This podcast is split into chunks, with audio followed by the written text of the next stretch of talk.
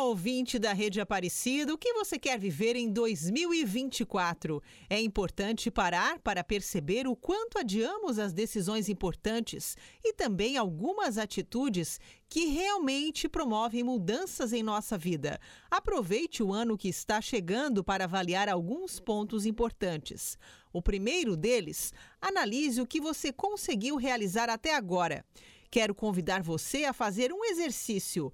Pegue uma folha em branco e uma caneta. Comece a anotar os momentos em que você foi realmente feliz ao fazer uma boa escolha. O que essas situações trouxeram a você? Satisfação, amor, sucesso, reconhecimento? Pense bem e escreva. É refletindo sobre os seus sucessos que você se descobre capaz de realizar o que deseja, mesmo que algumas coisas necessitem de mais empenho ou de mais tempo para acontecer. O segundo ponto, valorize também os fracassos. As frustrações não são, como parecem, problemas a serem temidos. Pelo contrário, elas são a chave para você encontrar ainda mais força e descobrir o quanto você pode ser assertivo para caminhar na direção daquilo que deseja. O próximo ponto, cuide da impulsividade. Não adianta querer resolver todas as pendências que você vem acumulando ao longo do ano. É praticamente impossível.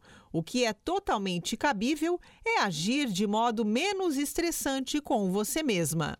E o último ponto, defina melhor seus próprios desejos. Fazer aquelas perguntas com toda a força é essencial para definir o que é realmente importante. Devemos apenas repensar nos nossos desejos, avaliar se eles são realmente positivos, como imaginamos e necessários ao nosso bem-estar.